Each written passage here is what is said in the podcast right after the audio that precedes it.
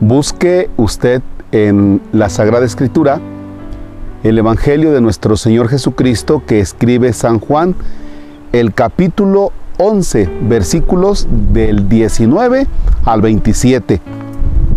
Nos servirá de apoyo para nuestra oración de este que es jueves 29 de julio. En el nombre del Padre y del Hijo y del Espíritu Santo. Muchos judíos habían ido a ver a Marta y a María para consolarlas por la muerte de su hermano Lázaro. Apenas oyó Marta que Jesús llegaba, salió a su encuentro, pero María se quedó en casa. Le dijo Marta a Jesús, Señor, si hubieras estado aquí, no habría muerto mi hermano, pero aún ahora estoy segura de que Dios te concederá cuanto le pidas. Jesús le dijo, tu hermano resucitará. Marta respondió, ya sé que resucitará en la resurrección del último día. Jesús le dijo, yo soy la resurrección y la vida, el que cree en mí, aunque haya muerto, vivirá. Y todo aquel que está vivo y cree en mí, no morirá para siempre. ¿Crees tú esto? Ella le contestó, sí Señor, creo firmemente que tú eres el Mesías, el Hijo de Dios, el que tenía que venir al mundo. Palabra del Señor. Gloria a ti, Señor Jesús. Jesús es amigo de Marta, de María y de Lázaro. Y le mandan a decir que Lázaro está enfermo. Y Jesús se toma su tiempo. O sea, se espera va con toda la calma del mundo, ¿no? Como es Dios, siempre se toma su tiempo. A ti que ya te urge y cuanta cosa, y Él se va tomando sus tiempos, Él tiene su pedagogía, de la cual aprendemos mucho.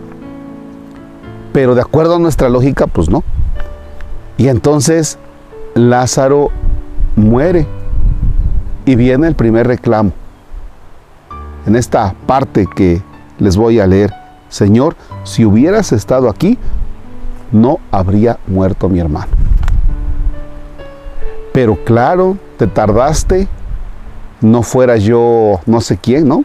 Como la parte, la parte tóxica, ¿no? De, de, de este texto, ¿no? Perdón que lo aborde así, pero pues así como que es un reclamo. Señor, si hubiera estado aquí, pero pues te tardaste, sabrá Dios, te avisamos, y eso que somos tus amigos. ¿Se vale reclamar y ponerse así con Dios ante la pérdida de un ser querido? Les puedo decir, desde mi punto de vista, pues sí. ¿Por qué? Pues porque cuando perdemos a un ser querido, ni atas ni desatas, simple y sencillamente enfrentas el acontecimiento. Ante la pérdida de un ser querido, aunque a veces pensamos que estamos preparados, lo cierto es que no, no sabemos qué hacer. Vaya, si no sabemos qué hacer con la caja, con las flores, con las velas y, y todo mundo opina, pues menos vamos a saber del duelo. Y entonces el primero que nos la paga, pues es Dios. Si hubieras estado aquí, ese si hubieras estado aquí tiene traducciones muy concretas cuando perdemos a un ser querido. Por ejemplo, este, pues es que mi abuelita, ¿para qué se la llevó? Si estaba sana, es que mi hijo se portaba bien, eh, tenía mucho futuro, es que pues no estaba enfermo y de pronto o merecía vivir más tiempo, o por qué a él, por qué no otro. Y esos son los reclamos que se lleva Dios. Bueno, pues si de algo te ayuda, hacer ese reclamo, hazlo. Si hubieras estado aquí, ve, platica con el Señor, pero hazlo, platica, dile. ¿Sabes qué? Yo creo que no es justo, no era justo, ¿no? Porque hasta eso nosotros nos convertimos en asesores de Dios. Queremos convertirnos en asesores de Dios. Es que no era justo, es que por qué, es que mejor mi vecino, porque se, se porta mal o porque él está más enfermo. Todas esas cosas se las puedes decir a Dios. No se va a enojar. Por eso es Dios. Y ya cuando te calmes, viene la parte segunda. Pero aún ahora estoy segura de que Dios te concederá cuanto le pidas. O sea, tú sabrás, tú eres Dios. Fíjense cómo cambia ya la postura de Marta.